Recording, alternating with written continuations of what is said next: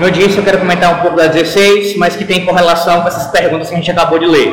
A gente viu na última aula sobre o pecado original, não foi isso? Pois bem, hoje eu quero, agora nesse momento, citar algumas características desse pecado original que acontece lá com Adão e Eva no Jardim do Éden, mas nós temos até o dia de hoje as consequências disso em nossas vidas. Thomas Watson ele ressalta como característica importante desse, desse pecado original a sua universalidade. Universalidade. O pecado é universal. Mas que sentido está falando aqui? Está falando no sentido em que o pecado ele atinge o homem por inteiro. Ele atinge o coração do homem. E o coração do homem, nós temos nele a, a vontade do homem, o seu intelecto e também as suas afeições ou emoções. Tudo isso é afetado pelo pecado. Então a vontade do homem, a partir do momento em que ele peca, ela passa a ser agora escrava do pecado. O homem já não tem mais a mesma liberdade que ele tinha antes da queda ele passa a ser um escravo do pecado. A sua vontade ela foi corrompida, ela foi escravizada pelo pecado. Da mesma forma é o intelecto do ser humano após a queda. Isso não significa dizer, meus irmãos, que o homem, por ser pecador, ele não consegue produzir coisas inteligentes, nem que ele não consegue bolar planos ou coisas que são fruto de uma estratégia muito bem elaborada, a fazer projetos. Não, é claro que o homem pode assim ainda fazer, mas tudo que ele faz, tudo que ele planeja, tudo que ele pensa está manchado pelo pecado. Inclusive significa dizer que se a vontade do homem foi limitada pelo pecado, agora ela é escravizada, da mesma forma podemos afirmar, à luz da palavra de Deus, que o intelecto humano também é limitado. Para pensar um pouquinho nisso. Não sei se você já imaginou essa questão, né? O homem, depois de muitos anos de estudo, de avanço tecnológico, só depois de muito tempo foi que ele conseguiu ir ao espaço. Hoje nós temos, né? Ah, essas excursões espaciais que acontecem, né? O homem consegue sair da Terra. Agora imagine o homem sem a limitação no seu intelecto causada pelo pecado.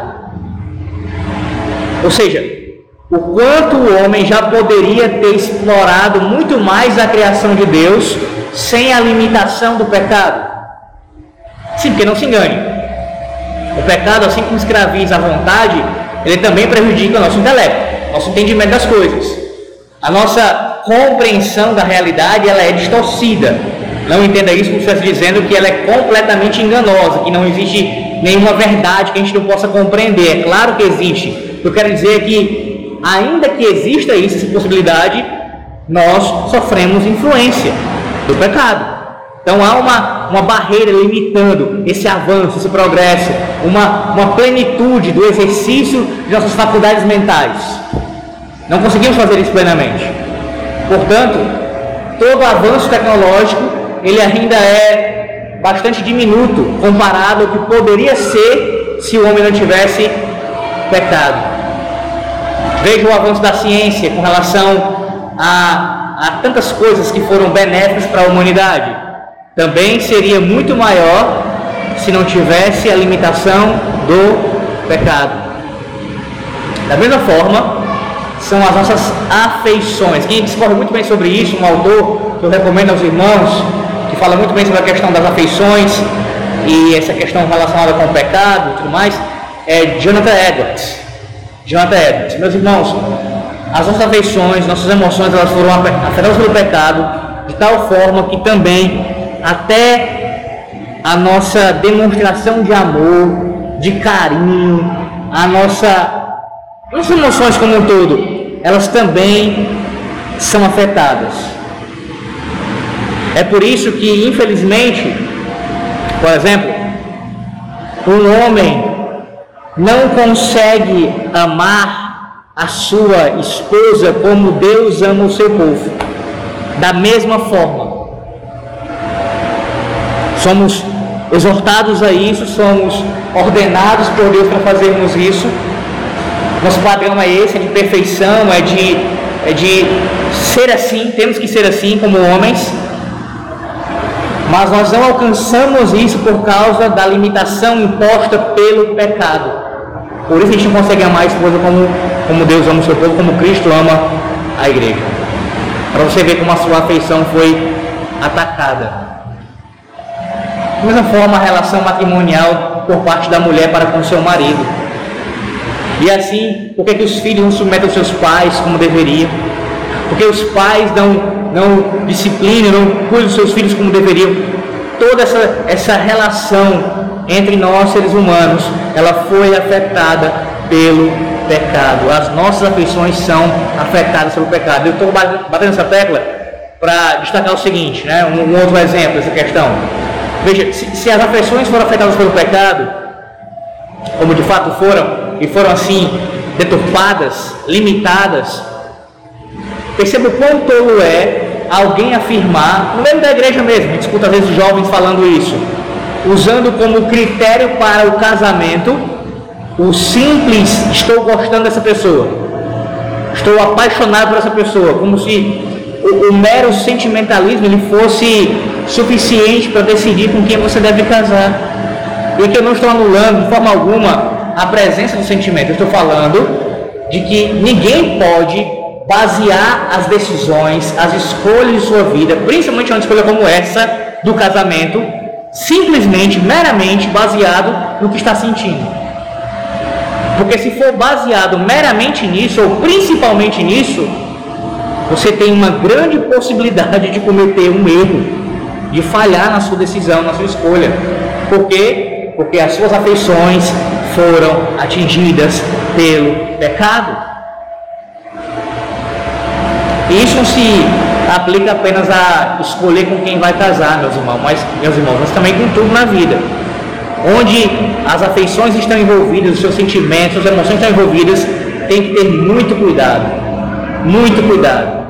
Para que toda decisão proceda de acordo com a palavra de Deus, mesmo que, a, que, a, que essa decisão contrarie o que eu estou sentindo. Continuando, além de falar dessa universalidade do pecado que atinge o coração humano, a sua vontade, o seu intelecto e também as suas afeições, seus afetos. Thomas Watts continua discorrendo sobre as características do pecado original ele fala sobre a aderência do pecado original, a aderência do pecado original. Ele usa uma ilustração que ela não seria nem um pouco politicamente correta em nossos dias.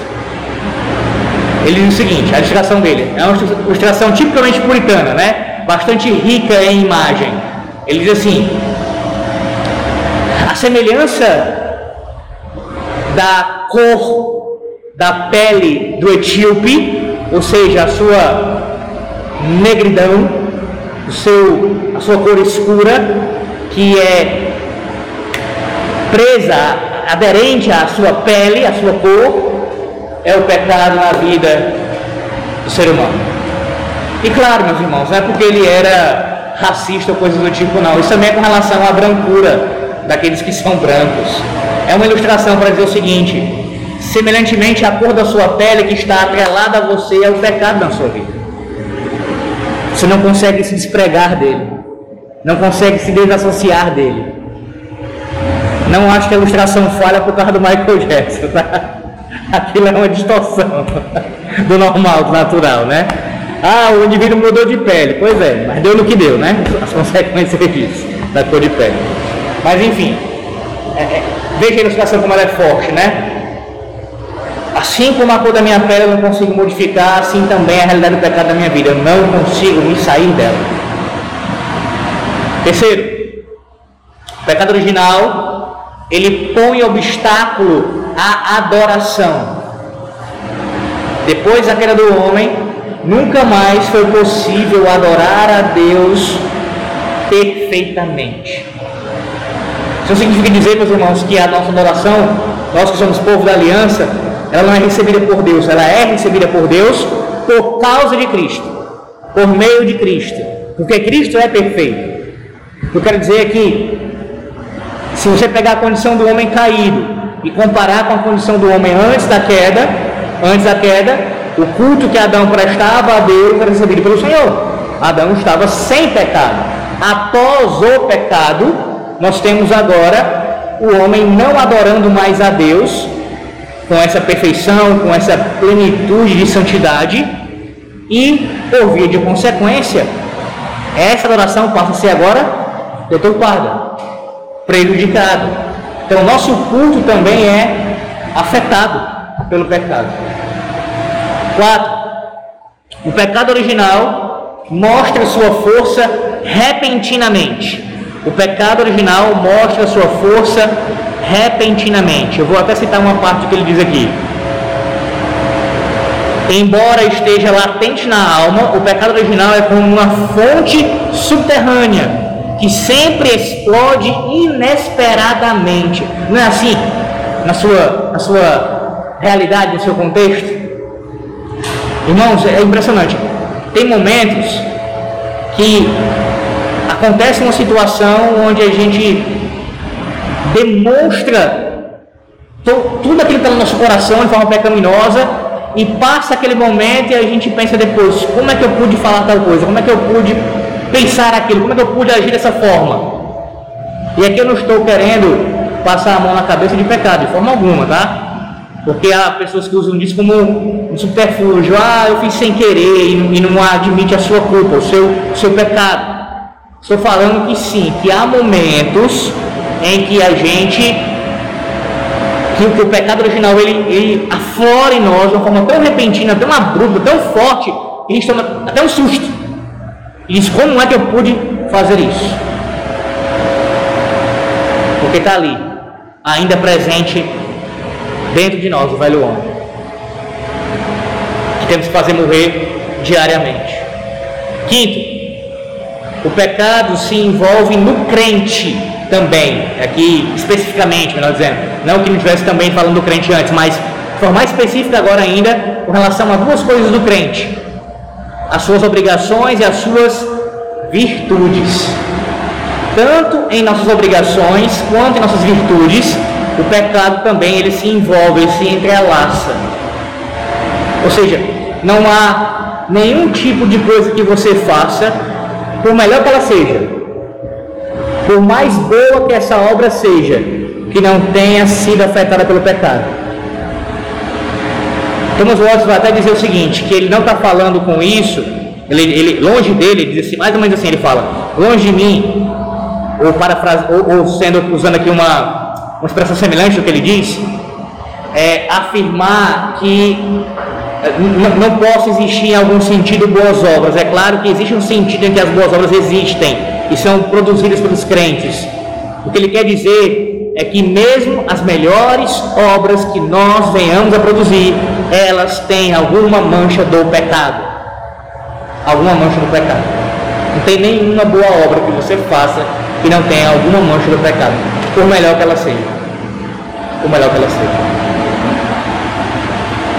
É por isso que quando a gente medita essas verdades, meus irmãos, é mais uma razão para nós não, para jamais nos vangloriarmos e acharmos que uma virtude que possuímos, um talento, ou uma boa obra que façamos, uma, uma, obriga, uma obrigação que a gente exerce, vem, isso deve ser motivo para a gente se considerar alguma coisa.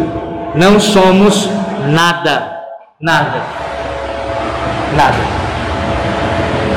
O profeta Isaías diz que as melhores obras que possamos fazer não passam de trapo de imundície.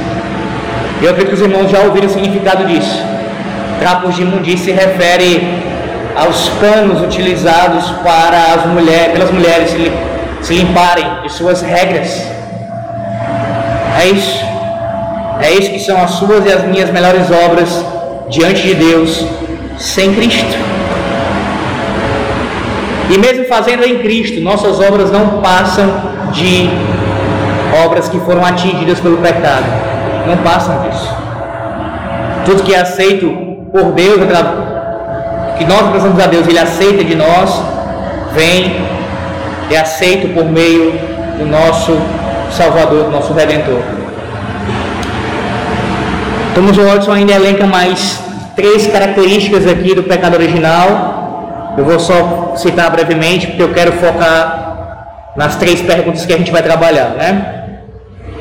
O pecado original ele é um forte princípio ativo, ou seja, ele não descansa, mas está sempre nos incitando e nos provocando a fazer o mal. É um morador bastante inquieto. Não há um dia de descanso para o pecado. Não há. Não há um dia da sua vida, você, da sua e da minha, que somos pecadores, que a gente possa ter um descanso desse inimigo ou desse morador indesejado dentro de nós. Todos os dias é dia para ele nos perturbar. Eu não sei se você já ouviu isso, mas eu cheguei a ouvir isso de, de cristãos, né? Pelo menos de um agora que me vem à cabeça.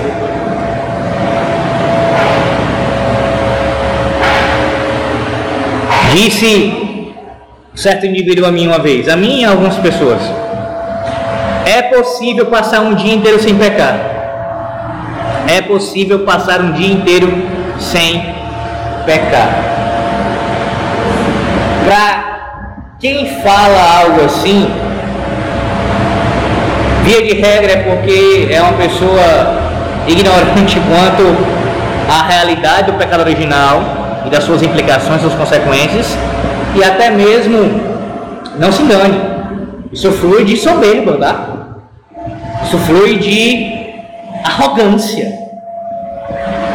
Que qualquer cristão, temente a Deus, ele deve se lançar aos pés da cruz de Cristo, clamar por misericórdia e saber que não tem um dia que ele, não cons que ele consiga passar sem pecado. É impossível, irmãos. Eu acabei de falar para vocês que as nossas melhores obras ainda assim são atingidas pelo pecado, de alguma maneira. Alguém pode estar pregando a palavra de Deus. Você pode conseguir imaginar alguma o exercício de alguma atividade mais santa, pregando e estando pecando no seu pensamento, no seu coração, nas suas intenções. Isso pode acontecer. E a obra que está sendo feita, ela é santa, ela é boa. Mas ele está fazendo aqui de forma pecaminosa. Isso pode acontecer. Então afirmar que alguém pode passar o dia, um dia inteiro sem pecar, Repito, é não conhecer o pecado original e uma demonstração de arrogância de si próprio, de achar que tem condição de fazer isso quando não tem. Isso é impossível. Impossível. O pecado original é a causa de todo pecado realizado. A gente tem que lembrar disso. Tudo começa lá no pecado que Adão cometeu. E as, os desdobramentos vêm dessa, desse acontecimento. E depois ele cita, por último aqui, o pecado original, ele não é perfeitamente curado nesta vida. E aí, talvez você já tenha se perguntado acerca disso. Eu acho que todo cristão costuma se perguntar sobre isso, né? Por que é que o pecado não é curado perfeitamente nesta vida? Qual seria a resposta para isso? Bem, os teólogos eles eles dão algumas respostas para tentar chegar a uma conclusão, à luz da palavra de Deus. Por que é que Deus não acaba com o pecado, não acabou com o pecado já, de forma completa, final? Então, os outros cita duas, duas razões aqui, eu quero citar só essas duas também, tá? Primeiro, para mostrar o poder da sua graça. Porque, veja, da mesma forma que nós podemos nos perguntar por que é que Deus não acaba com o pecado, já não acabou com o pecado há muito tempo, de uma maneira final, né, a, realmente acabar com ele definitivamente na vida do seu povo, essa pergunta também é da mesma natureza que aquela outra pergunta. Por que, é que Deus deixou o pecado entrar no mundo? Lembre-se, tudo que Deus fez, tudo que Ele faz é para a sua glória, o Senhor, na sua infinita sabedoria, e Ele que é santo, Ele que é justo, Ele decidiu na eternidade decretar no seu decretar um plano, no seu plano envolvia a presença do pecado, a presença dessas coisas que são ruins. Isso faz parte do seu plano, do seu propósito eterno. Deus entendeu que isso seria, isso glorificaria ainda mais o seu nome. Então, o pecado, por mais que Deus não seja o seu autor, Deus não é o autor do pecado, por outro lado, o pecado, a existência dele, fazia parte do seu plano, do seu decreto, estava incluso no seu decreto. E como eu disse, Deus, com sua sabedoria, entendeu que isso seria algo que daria maior glória ao seu nome. Uma explicação teológica para isso, que Deus manifesta a sua glória através da existência do pecado, é que através da existência do pecado, nós conhecemos vários atributos de Deus como graça, misericórdia, compaixão. Tudo isso que é demonstrado a pecadores. Redenção. Não pode haver redenção se não há pecador. Então, aprove ao Senhor fazer assim. Pois bem, voltando ao ponto, porque o pecado ainda está presente uma explicação teológica seria, porque através da existência do pecado ainda nesse mundo, Deus demonstra o poder da sua graça, da sua graça sobre o seu povo. Graça essa que não apenas nos salva, mas também nos santifica. Todos os dias. Todos os dias. Deus poderosamente, de forma graciosa, opera em nós e através de nós, e Ele usa os meios de graça palavra, sacramentos, oração, para nos santificar e para que a gente venha a ter cada vez mais poder contra o pecado. E nisso Deus é ainda mais glorificado. Uma outra razão que Thomas Watts cita aqui é para motivar a expectativa do céu. Motivar a expectativa do céu. Porque você sabe tão bem quanto eu que Quanto mais você luta contra o pecado, mais você anseia o céu. Eu tenho certeza que você assim pensa. Quanto mais você luta, quanto mais você tem adversidades contra o pecado dentro do seu coração, mais você deseja se encontrar com Cristo. E não simplesmente para você, você odeia a vida e deseja a morte, não é isso, não é nesse sentido que eu falo mas antes de se encontrar com o seu Senhor e parar de pecar contra Ele. Deseja que isso acabe uma vez por todas, porque você ama o seu Senhor e porque você ama o Senhor e quer agradá-lo. Você quer servi-lo plenamente. Você que sua vida e tudo que você tem e que você é possa exaltar a Deus em plenitude e não parcialmente, não em parte, não, mas completo sua mente, o seu coração, os seus membros, o seu corpo, a sua alma, completamente servir ao seu Deus sem nenhuma mancha de pecado. Então, sim, meus irmãos, isso é verdade. Quando temos lutar contra o pecado nessa vida, isso atiça ainda mais a nossa expectativa do céu.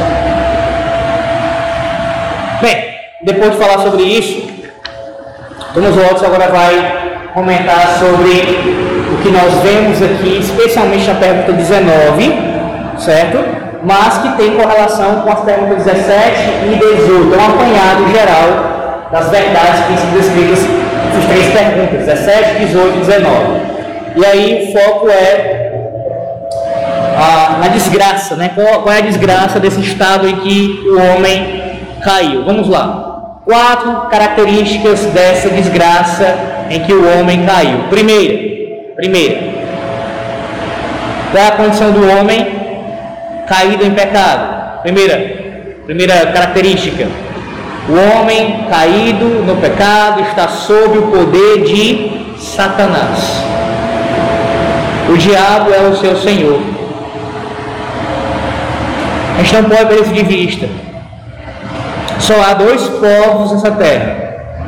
Só há duas religiões nesse mundo a religião de Cristo é a religião de Satanás.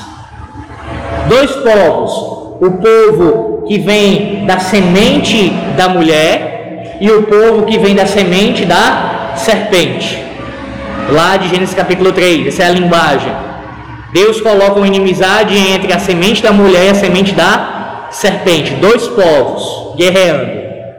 Se refere a quem? Ao povo da aliança, ao povo de Deus, o povo redimido pelo sangue do Cordeiro e ao povo que serve a Satanás. Isso é importante frisar, meus irmãos, porque sempre que eu falo sobre o diabo em algum tipo de aula, em sermão também, mas principalmente na aula que a gente pode discorrer um pouco mais, comentar um pouco mais, eu gosto de salientar que existe uma deturpação sobre, sobre a figura do inimigo de nossas almas, que é sempre ir para os extremos. Há aqueles que superestimam e há aqueles que subestimam. Superestimar o diabo é colocá-lo numa posição muito exaltada acima do que ele é. Alguns até tratam de uma maneira a sua linguagem como se ele tivesse em pé de igualdade com Deus, o que é blasfêmia pensar tal coisa. Quem é semelhante ao Altíssimo? Ninguém. Ninguém. Ninguém pode ser comparado a Deus. Então o diabo não é um Deus, nem mesmo um Deus menor. Isso é superestimar o diabo. O diabo não tem braço para lutar com Deus. Não tem isso, não existe. Ele é um ser criado, portanto, limitado, finito, que teve um início. É uma criatura. Ainda que é uma criatura poderosa, mas é uma criatura, é um anjo, um anjo caído, mas é um anjo. O outro extremo é você subestimar o diabo. A maneira a primeira, né, de superestimar, isso acontece principalmente em contextos pentecostais e neopentecostais. Coloca o diabo lá em cima. Eu estava ouvindo o sermão do reverendo Augusto Braine falando sobre Satanás, né, em certo momento, lá ele falando sobre o diabo. Aí ele dizendo assim, que uma vez uma pessoa falou para ele, um, homem, rapaz, na, na tua igreja não não aparece ninguém demoniado, não. Aí o pastor Braille, né? Não, não. É... Na minha igreja nunca apareceu ninguém, não. Graças a Deus nunca apareceu ninguém. E espero que até o ministério não apareça ninguém demoniado. No sentido que eles colocam, né? Tá demoniado de cair, de embuchar, fazendo aquele barulho. Aí o cara falou assim, pô, na minha igreja, toda semana. é difícil falar assim, toda semana tem um. Aí o pastor Braille disse assim, pô, o último lugar da face da terra que eu quero pisar é na tua igreja. Por quê? Oh, eu quero um lugar onde está cheio de demônio? Qual o sentido disso, né? Como se fosse uma atração, sabe? A ideia é de que, olha, olha como isso é, sabe, espiritual, como isso é chamativo.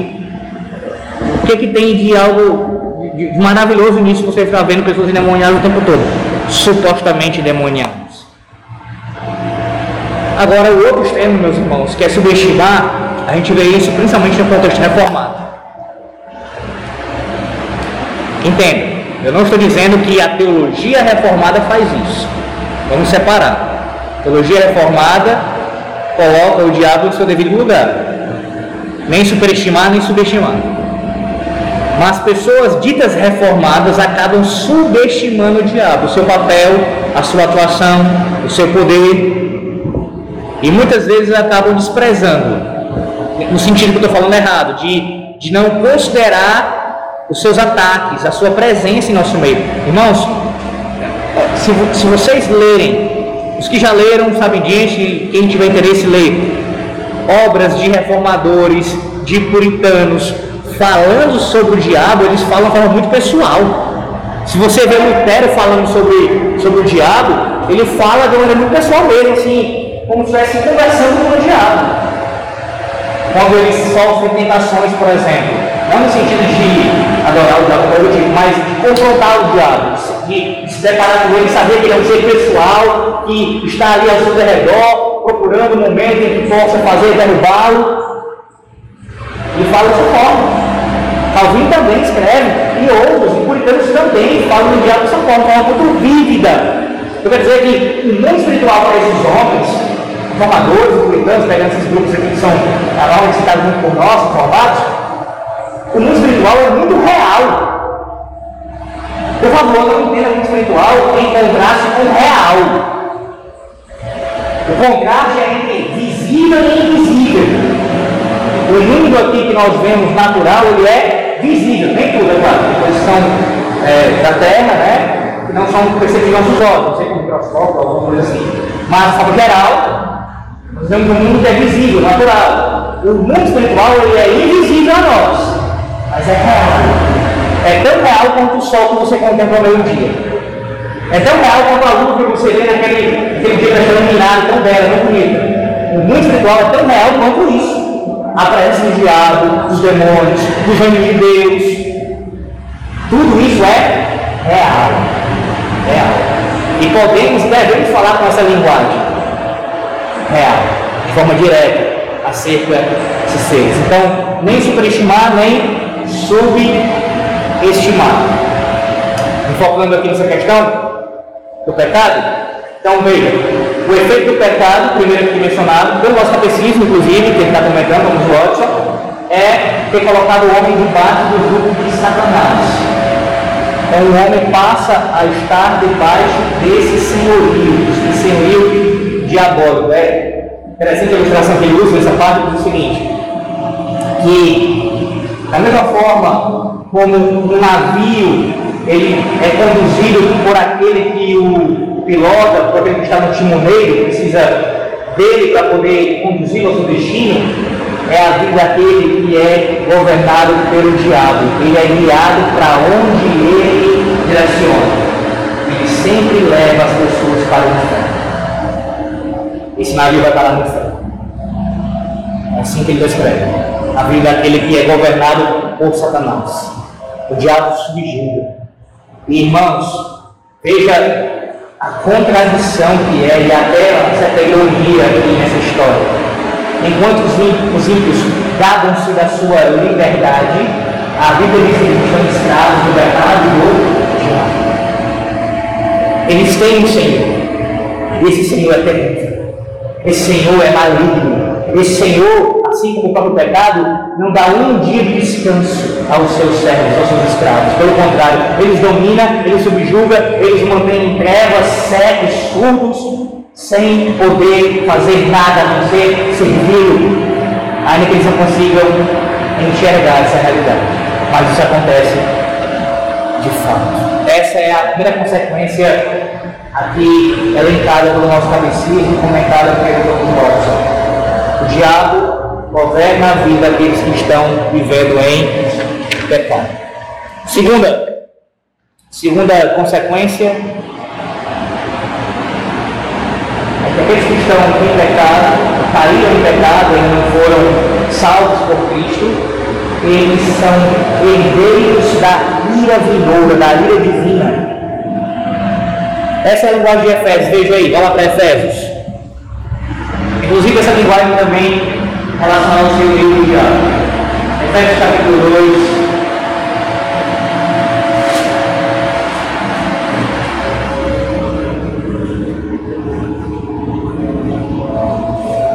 Capítulo 2 de Efésios.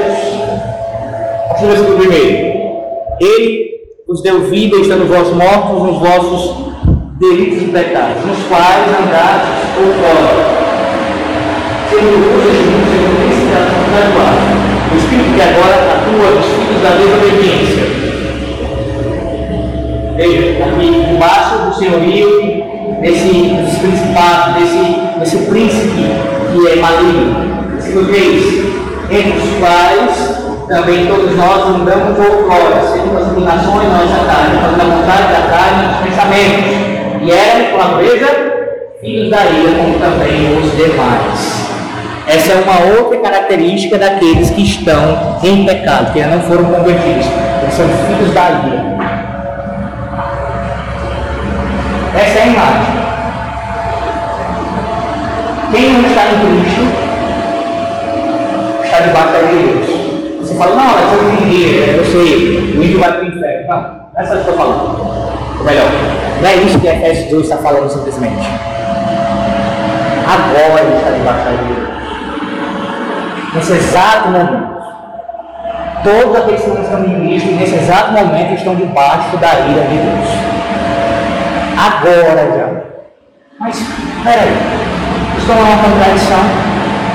Como é que alguém pode estar debaixo da ira de Deus e de alguma maneira ainda gozar das benesses dessa terra? Se você tem essa percepção acerca da realidade, você precisa ir ter Colazaf lá no Salmo 73. E ver como ele contempla a realidade do ímpio e faz essas comparações para chegar à conclusão de que o fim do ímpio é um fim de morte. Por mais que ele usufrua de algumas benesses dessa terra, você não pode julgar a realidade dessa maneira, simplesmente porque alguém nesse momento, momentaneamente, durante, que são 50 anos de vida? que são 80 anos de vida? Julgar toda a realidade da pessoa por causa disso. Tudo bem, Alex, eu entendi, mas como assim ainda ele está de barreira de Deus? Olha, essas coisas que aparentemente são boas, isso será também para a sua condenação. Tudo isso, se ele não se arrepender. Se ele não se arrepender, o dinheiro que ele conquistou, a fama que ele conseguiu, tudo que ele recebeu nessa terra, de alguma maneira foi benefício para ele, isso servirá contra ele no juízo irá trazer ainda mais sofrimento a ele, mais razão para a sua angústia.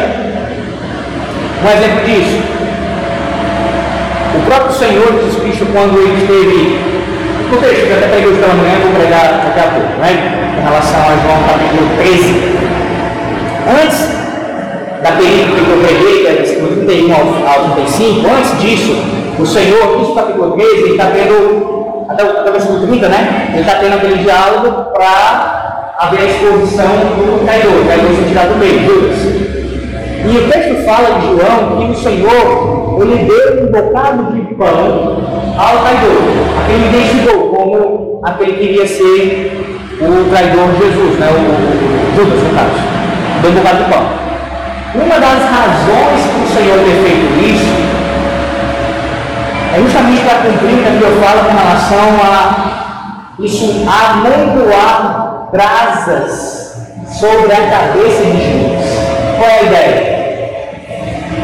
Aquele a quem eu fiz bem, aquele a quem eu dei de comer, aquele a quem eu sustentei com a destra na minha mão, aquele que eu fiz tudo que era bom para ele, traiu.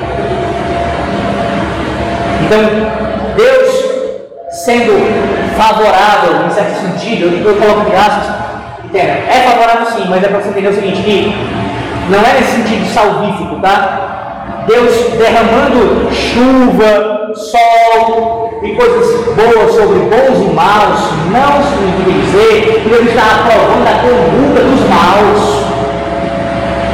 Pelo contrário, isso vai servir contra eles de testemunho contra eles. Então, sim, meus irmãos, nesse momento, exato momento, os ímpios já têm a ira de Deus sobre as suas cabeças. Agora já. Que é uma outra ironia também para a vida deles. Que se arrogam livres, se arrogam tão felizes, em paz, mas na verdade estão debaixo da ira de Deus. Já agora. Vez por outra, vez por outra, o Senhor demonstra essa ira no tempo, no espaço, na história. Vez por outra ele faz isso, dando um vislumbre do que será a nação eterna. Isso acontece. Exemplo, Alex. Dilúvio. Sodoma e Gomorra. São vislumbres da condenação eterna. Tem uma ideia do que vai acontecer. Tem uma ideia do que vai acontecer. Agora, não é porque Deus não faz isso toda, toda hora, o todo com a humanidade, com os que não vai acontecer nada. Isso é zombar da longanimidade de Deus. É zombar da sua paciência. Que espera, aguarda que o ímpio se arrependa e se converta do seu mau caminho. Terceira característica do, daqueles que estão em pecado sujeitos a todas as desgraças desta vida. E claro, isso atinge é, em alguma medida ainda também os crentes, tá? Nós não estamos completamente livres das desgraças dessa vida, sofrimentos. E aqui o Tom Jorge vai elencar questões como, por exemplo, saúde, doenças caso. Todo tipo de doença. Qual é a razão? Pecado. Agora vamos fazer distinção, tá? Não significa dizer que toda doença que alguém tenha é porque ela pecou de uma questão específica e Deus foi lá e a julgou por causa daquilo. Fazer distinção sobre isso, porque senão a gente vai incorrer no erro dos amigos de Jó. Correlacionar ao estado deplorável de alguém com um pecado primitivo, necessariamente, para pessoa. É claro que era um pecador, claro que tem vários pecados, mas não nesse sentido que eles estavam colocando, como se fosse um homem que estava vivendo em pecado ou liberado. Não, não é esse sentido. Ele tinha pecado, né? Então, não. Nem sempre Deus vai trazer julgamento na saúde, por exemplo, né? trazendo doenças, para alguém cometer um pecado grave. Ou então, ah, colocando de outra forma, né? nem toda doença que a pessoa pega é por causa do pecado grave que ela cometeu que ela vem cometendo. Nem sempre. Muitas vezes não é isso. Por outro lado, é verdade sim, que o Senhor pode trazer um juízo na área da saúde, como financeira, como qualquer outra área, por conta do pecado cometido por aquela pessoa, por aquela família. Isso pode acontecer. Isso acontece. Agora, não pode fazer essa equação como se fosse algo exato. Sempre é por isso, não, nem sempre. Então, quando eu afirmo toda desgraça, inclusive de doença, ela é fruto do pecado. Eu estou falando de qual pecado? Não. Da entrada do pecado no mundo. Pelo fato do pecado ter entrado no mundo. Então o pecado no mundo, tudo é mais Inclusive as doenças.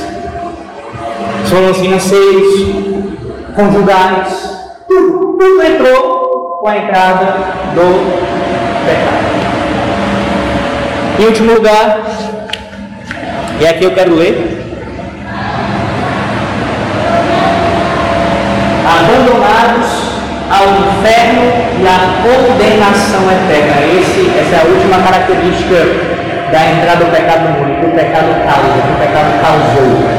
Ele coloca a raça humana nessa condição, abandonados ao inferno e à condenação eterna. O pecado original, sem arrependimento, submete ao inferno e à condenação. Essa é a segunda morte lá de Apocalipse 20, 14. E há duas coisas aqui, como os Watson diz. Primeiro, a punição da perda. Isto é, a alma é banida da bem-aventurada presença de Deus, em cuja presença há abundância de alegria. Eu lembro agora, já falei para os irmãos, né? da falsa doutrina papista do Lingus Infante, que diz o seguinte: as crianças que não foram batizadas, elas morrendo na infância, não vão para o céu, não verão a Deus, não terão a bem-aventurança de ver, a visão beatífica de ver, de contemplar a presença de Deus, mas também não vão para a condenação eterna, vão para esse tal de Lingus infante, ou seja, uma espécie de lugar neutro, não vão sofrer, mas também não vão ter a glória de ver a Deus. A gente rejeita isso. Vamos lá no terceiro lugar, no aplicatório, lá nos infantes, a Bíblia ensina que é o céu ou o inferno. E isso são estágios, vocês têm aprendido na quinta-feira, eu imagino, né, que pastor, intermediários, tá? Céu e inferno são estágios intermediários, por isso que eu gosto de concluir isso aqui, né? Inferno e condenação eterna. Por quê? Porque o ímpio que morre hoje vai para o inferno. Mas vai falar para sempre?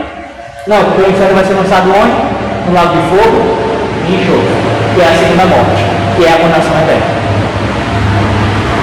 Assim como aquele que morreu com Cristo. Morreu com Cristo, céu, imediatamente. Morreu com Cristo, céu, imediatamente. Para sempre. Não. É isso? Não.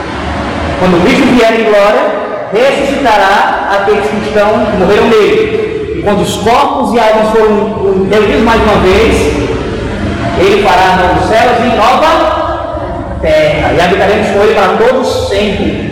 Nessa terra Novos céus, nova terra. Pensar intermediário e estado final. Pois bem, voltando para cá. Com relação a essa bem-aventurança. Quando, quando nós falamos isso aqui, ele está dizendo o seguinte: quem morre sem Cristo ou colocar outra forma, para fazer uma, uma contraposição ao Lingos Infanto, né? Quem não vê a Deus depois da morte, ou quem não tiver essa, essa bênção de ter a visão beatífica do Senhor, é porque vai para o inferno.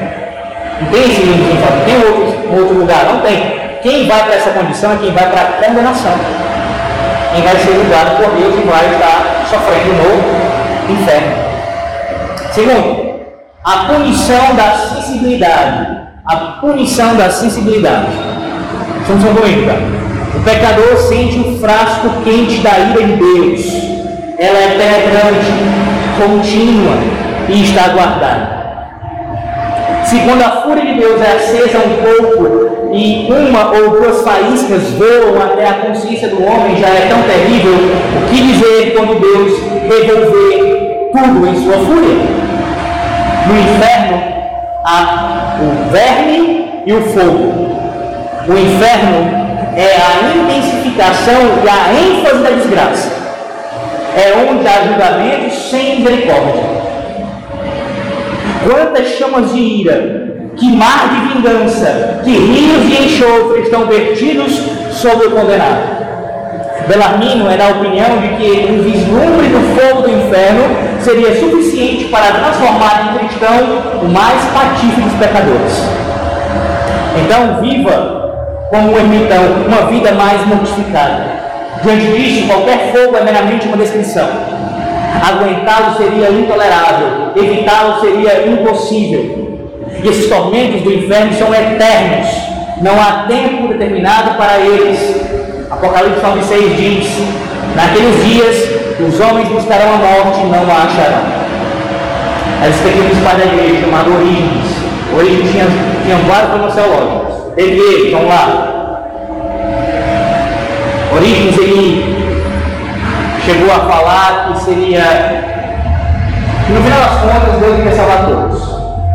É, ele acabou ensinando, infelizmente, que a condenação não era para todos sempre.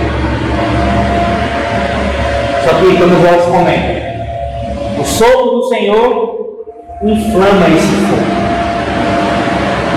E onde encontraremos bombeiros ou baldes para extinguir? A fumaça do seu tormento sobe pelos séculos dos séculos. Não tem descanso algum, nem de dia, nem de noite. Apocalipse 14, 11. Tudo isso em razão do pecado original não, é, não temos tempo para isso. Espero mais à frente ainda o catecismo falar sobre esse assunto. Como é que é uma oportunidade com os irmãos. Mas só para também enfatizar essa verdade, tá? Nós queremos, irmãos, que a condenação eterna, ela é eterna, tá? ela não tem fim. Que redundância falar isso, é, mas não acho que foi só Orígenes que ensinou isso, ou algum outro passado. Há homens nos dias que têm defendido ainda essa mesma existe, mesmo falso ensino, que o inferno não é eterno. Falando aqui, né? lago de fogo, né? Ele não é eterno, ele tem um fim. Há quem vai para o extremo de afirmar o seguinte, na universalismo. Então, universalismo, nós falamos até o diabo será salvo, resumindo, né?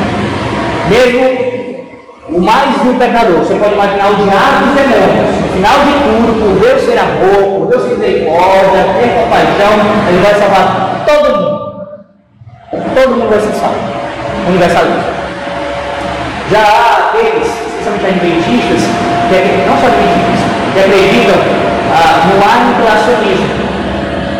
A ideia é o quê? Que quando o ímpio morre, ele é aniquilado. Há um debate para saber quando isso aconteceria? Normalmente o animacionista vai dizer o seguinte, não, não quer dizer que todos que quando morrem serão imediatamente aniquilados. O adventista, por exemplo, ele tem um som da alma. Som da alma. Quando uma pessoa morre nesse momento, seja cristão ou não, morreu agora, ela vai dormir. Estado de sono. Essa é a ideia vai ficar dormindo, ou seja, a sua consciência não está ativa, nem na presença de Deus, nem sofrendo no inferno. Está dormindo. O cristão e o ímpio. Quando eles forem ressuscitados na volta de Cristo, aí sim o cristão com, servidor habitará com Cristo e o ímpio será aniquilado. E aí, quando, como é que vai ser aniquilamento? Normalmente a, a, a posição predominante é essa, que haverá uma, uma, uma diferença, uma distinção entre cada ímpio. Então, será ímpio que vai ser aniquilado também outros vão sofrer mais, vão ser aniquilados por um tempo. Então, haverá período de sofrimento longo, alguns mais longos do que outros, até que eles venham a ser, todos eles, extintos, aniquilados. Ou seja, deixados fugir para sempre. Essa é a visão aniquilacionista. Isso contraria, meus irmãos, porque a palavra de Deus fala sobre a condenação. A condenação, ela é de natureza eterna. Você vai entrar sofrimento consciente e eterno. Não tem fim. Não tem fim. Só para a gente ficar só apenas o que eu estou dizendo, né? Dá pelo menos um fundamento para isso. Vai, mais um, vamos para a terça palavra de Deus que mostram. Você falou isso aqui já? Falei? Você não falou isso aqui, né? Falei que tinha na aula passada? Você não tinha falado, me lembro. Se tinha falado, me lembro, desculpa. Eu realmente não lembro se eu falei isso aqui. Eu acho que eu falei em algum lugar. Talvez tenha sido em casa. É... A terça palavra de Deus que mostram no mesmo contexto a salvação e a condenação. E aí fala de uma, de uma salvação que é eterna, ela não tem fim. No mesmo contexto, falando de uma condenação. Pois bem, se nós abrirmos a possibilidade para não existir uma condenação eterna, mas ela tem um fim, nós teremos um precedente para afirmar que é possível a salvação é. Porque no mesmo contexto aparecem as duas realidades. E aí, como confiar em Deus que fala uma coisa e fará outra? Ele não seria Deus. Ou não seria Deus? Nosso Deus não é assim. O que ele diz é digno de confiança. É perfeitamente nível, confiável, perfeito. A mesma promessa de salvação eterna que sustenta essa palavra, que sustenta essa palavra de Deus. É a mesma palavra que tem a igreja com relação a Sabe qual é o problema, irmãos? Um dos que causa esse tipo de pensamento é o homem em seu estado de pecado, não aceitando essa realidade. Quem é que gosta de imaginar isso? Animal. Quem de nós aqui presentes gosta de pensar na ideia de teremos alguém que nós amamos sofrendo com a vida? pai, mãe, filho, o conhecido. Quem de nós vamos pensar nisso é, isso é favoroso. É algo que nos aterroriza. E se nós não estivéssemos em Cristo, se não confiássemos na justiça de Deus, se não confiássemos que Deus é qualquer, Ele é santo, Ele é perfeito absolutamente, sabe o que faz, a gente não se deseja em desespero e acusações terríveis contra Deus. Ele não compreendeu o seu julgamento. Ele não é um juiz é não, né? Como percebe. Ele não é. Ele não tem como ser subornado. Não tem como ser influenciado. Ele não pede conselhos a ninguém. Ele não faz isso. O julgamento é reto e é perfeito. Aqueles que vão para o inferno, que vão para o lado de fogo, vão porque merecem. Aqueles que vão morar com o Senhor muito sempre, vão porque não merecem. Mas porque Cristo, os seus méritos, as garantiu isso. Essa é a última consequência mais terrível do pecado. É para você ter isso em mente, é que eu concluo. O pecado não é brincadeira. O pecado não deve ser visto como uma, uma, simplesmente uma, uma distorção de caráter, uma falha moral, um problema, um mero desvio. O pecado é um atentado contra a sua glória. O pecado é o homem com seu dedo existe assim, olhando para Deus e querendo peitar e afrontar o Criador. Tentar sentar no próprio pão Isso é o pecado. É a transgressão da lei.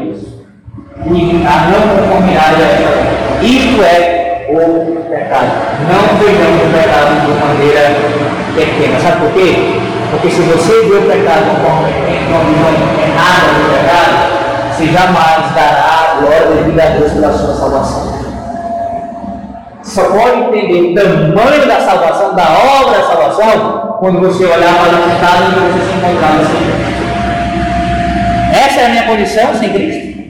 Era assim que eu me encontrava, debaixo do domínio do diabo, da ira de Deus, fazendo todas as mazelas dessa terra, desse, desse pecado, sem Cristo e ele é condenado ao lado do fogo e enxofre, era essa a minha condição? E agora eu fui salvo? Aí sim você tributa muito maior glória a Deus pela sua salvação. O Senhor Deus continue nos abençoando, meus irmãos, a entendermos essa doutrina do pecado e prossigamos em conhecer o Senhor. Agora, na próxima aula, espero entrarmos no pacto da graça no Pacto da Graça. Continuando, estudando sempre teologia pactual, tudo isso aqui é teologia pactual, mas focando agora no Pacto da Graça.